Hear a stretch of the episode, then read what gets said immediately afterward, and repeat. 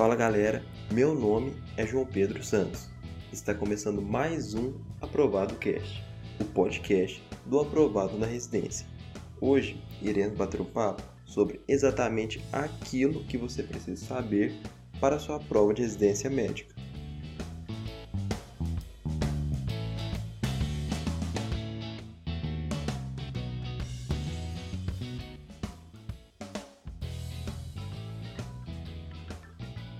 E o tema de hoje é sobre reanimação neonatal. É um assunto muito abordado nas provas devido à sua importância na prática. Para vocês terem uma noção, entre 2005 e 2010, a média de óbitos por asfixia foram de 5 a 6 óbitos por dia em recém-nascidos com um peso maior que 2.500 gramas, sendo que eles não apresentavam nenhuma anomalia congênita. E uma das intervenções capazes de reduzir a morbidade e a mortalidade relacionada ao período neonatal associada à asfixia é justamente a reanimação imediata. Por esse motivo e por vários outros, a incidência desse tema é alta, sendo que o que costuma cair nas provas são alguns tópicos fáceis de entender e de interpretar.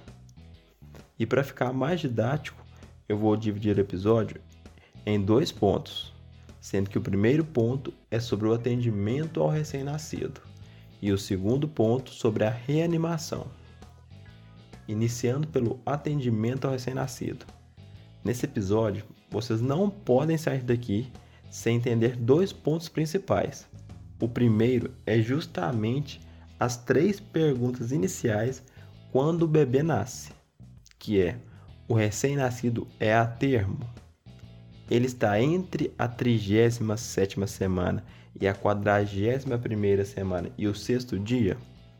A segunda pergunta, ele está respirando ou chorando?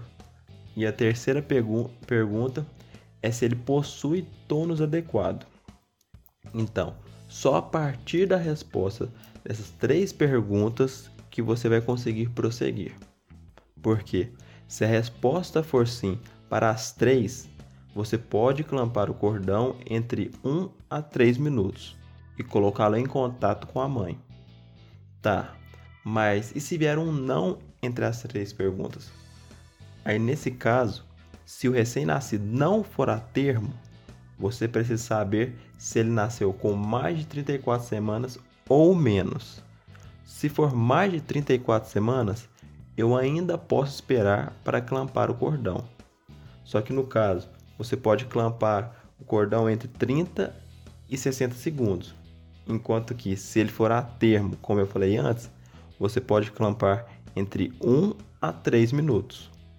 E o principal é quando vem uma resposta não entre a segunda ou a terceira pergunta. E eu estou falando em relação à primeira, segunda ou terceira pergunta, já para vocês criarem um padrão e não se confundirem na hora da prova. Mas então, se a resposta for não, quando a pergunta for sobre a respiração ou o choro do recém-nascido, ou se o recém-nascido não tiver o tônus adequado, aí você deve clampar o cordão imediatamente e ir para a mesa de reanimação. E agora, qual que é o próximo passo depois de ir para a mesa de reanimação? O que, que deve ser feito? Então, antes de iniciar essa parte da reanimação, se você não estudou esse assunto antes, talvez você ache que é algo muito difícil ou algo do tipo, mas no final você vai ver que não é. Então, agora que o bebê já está na mesa de reanimação, você deve fazer os passos iniciais, que é aquecer, posicionar, aspirar e secar o recém-nascido. E para ficar mais fácil, lembre-se que os passos iniciais é a paz, que são as iniciais de A de aquecer, e para isso a temperatura da sala deve estar entre 23 e 26 graus Celsius. E se o recém-nascido tiver menos que 34 semanas, ele deve estar envolto de um tipo de saco plástico e com uma touca dupla. O P de posicionar, o A de aspirar sendo que você deve aspirar primeiro a boca e depois o nariz. E por último, o S de secar. Isso tudo deve ser feito em 30 segundos para depois você avaliar a respiração através da expansão torácica ou do choro e a frequência cardíaca, através da ausculta do precórdio em 6 segundos para multiplicar por 10. E aí, depois dos passos iniciais, se a criança apresentar respiração espontânea e frequência acima de 100 batimentos por minuto, você deve deixar o recém-nascido em contato com a mãe, coberto e aquecido.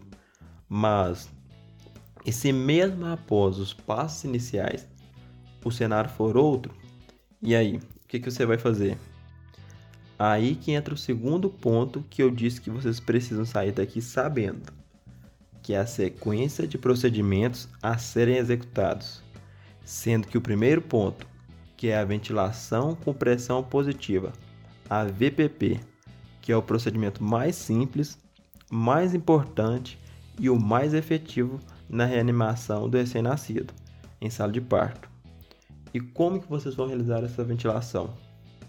Então, isso costuma cair nas provas perguntando alguns detalhes e diferenças. No caso do recém-nascido, com mais de 34 semanas, a VPP deve ser iniciada em ar ambiente que possui 21% de oxigênio. E no caso do recém-nascido abaixo de 34 semanas, a VPP deve ser feita em concentração de 30% de oxigênio e deve obedecer a frequência de 40 a 60 movimentos por minuto.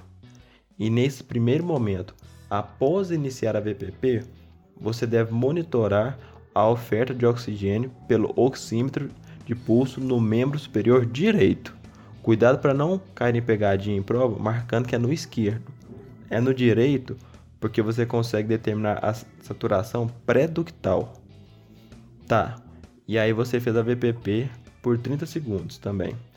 Aí agora você precisa checar de novo se a frequência cardíaca, que é o principal determinante das manobras de reanimação, se está acima de 100 batimentos por minuto ou se possui respiração espontânea. Se não houver, você não deve passar para o próximo passo antes de checar a técnica. E só depois de checar que você deve entubar e pode ser que mesmo após a intubação e a ventilação, que também é realizada por 30 segundos, e após checar a técnica para verificar se ela foi feita corretamente, o recém-nascido apresente uma frequência menor que 60 batimentos por minuto. E aí, nesse caso, finalmente está indicado a massagem cardíaca. Mas lembre-se do que eu disse, que um dos pontos principais do episódio é entender essa sequência de procedimentos porque nas questões sempre vai colocar todos os procedimentos, mas o primeiro a ser realizado é a VPP, exceto em algumas ocasiões, como por exemplo se o recém-nascido tiver uma hérnia diafragmática, que ele pode se apresentar com o abdômen escavado. Mas fora algumas exceções, a sequência é sempre a mesma. Primeiro VPP por 30 segundos, depois checar a técnica. Se a frequência estiver abaixo de 100 batimentos por minuto, a intubação, depois checará a técnica. E se após a intubação a frequência estiver abaixo de 60 batimentos por minuto, aí está indicada a massagem cardíaca.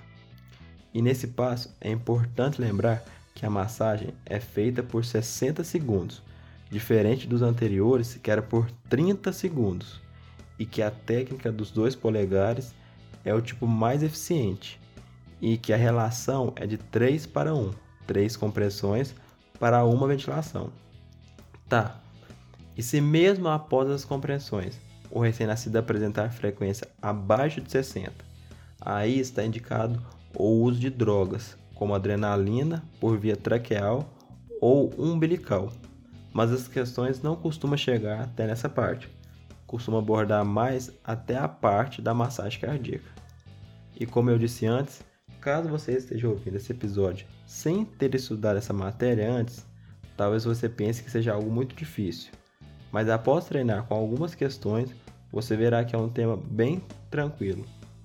E para finalizar, eu vou revisar os pontos principais, que é sobre as três perguntas iniciais: se o recém-nascido é a termo, se ele está chorando ou respirando e se ele apresenta tônus adequado. Se for sim, para as três perguntas, você deve clampar entre 1 e 3 minutos. Mas se a resposta for não para a primeira pergunta, deve clampar entre 30 e 60 segundos. E se a resposta for não para a segunda ou terceira pergunta, deve ir para a mesa de reanimação. E após realizar os passos iniciais, que é após aquecer, posicionar, aspirar e secar, isso tudo em 30 segundos, e o recém-nascido não apresentar frequência acima de 100 batimentos por minuto ou respiração espontânea, você inicia a VPP por 30 segundos e depois a intubação e depois a massagem por 60 segundos e por último o uso de drogas como adrenalina. E lembrando de sempre verificar a técnica entre um procedimento e o outro. E no mais, galera, é isso.